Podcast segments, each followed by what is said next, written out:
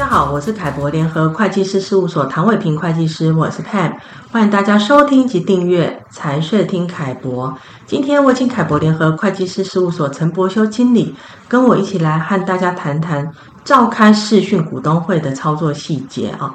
Wallace 你好，Pam 你好，各位听众大家好。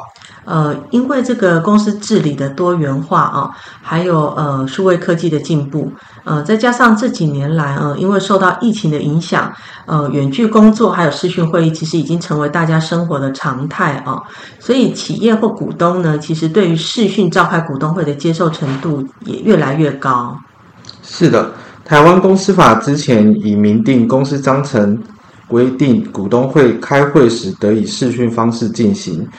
针对召开视讯股东会的操作细节，台湾经济部在近期也公告《公司法》一百七十二条之二及三百五十六条之八问答集，做了进一步的说明。那对于问答集相关的内容哦，提到视讯会议类型有哪些呢？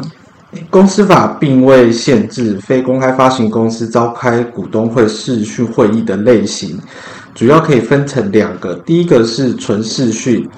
是指公司不召开实体股东会，仅以视讯方式召开。第二种是视讯辅助，是指公司召开实体股东会，并以视讯辅助，这两者皆可。那对于公司召开股东会哦，采视讯会议的要件是什么？那由谁来决定说，呃，要不要采这个视讯的方式呢？依公司法一百七十二条之二第一项前段规定。公司章程得以定明，股东会开会时以视讯会议或其他经主管机关公告方式为之。也就是说，公司可以透过股东会特别决议修正章程，可以采用视讯方式召开股东会。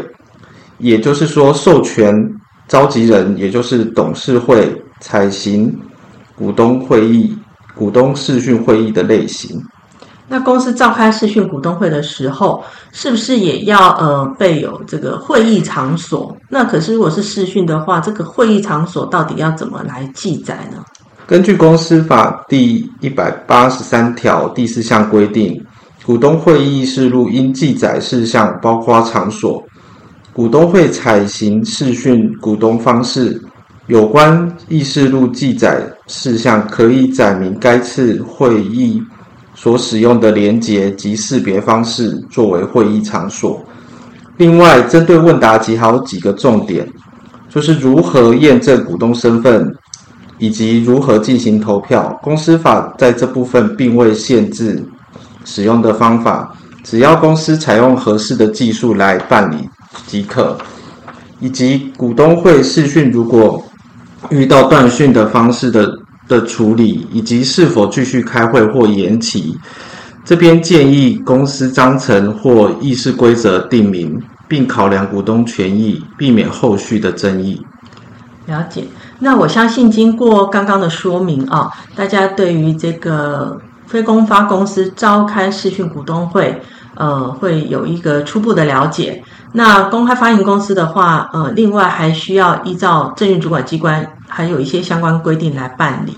那针对这个相关的议题，如果大家有任何的问题，也欢迎大家随时跟凯博联合会计师事务所联系。谢谢大家今天的收听。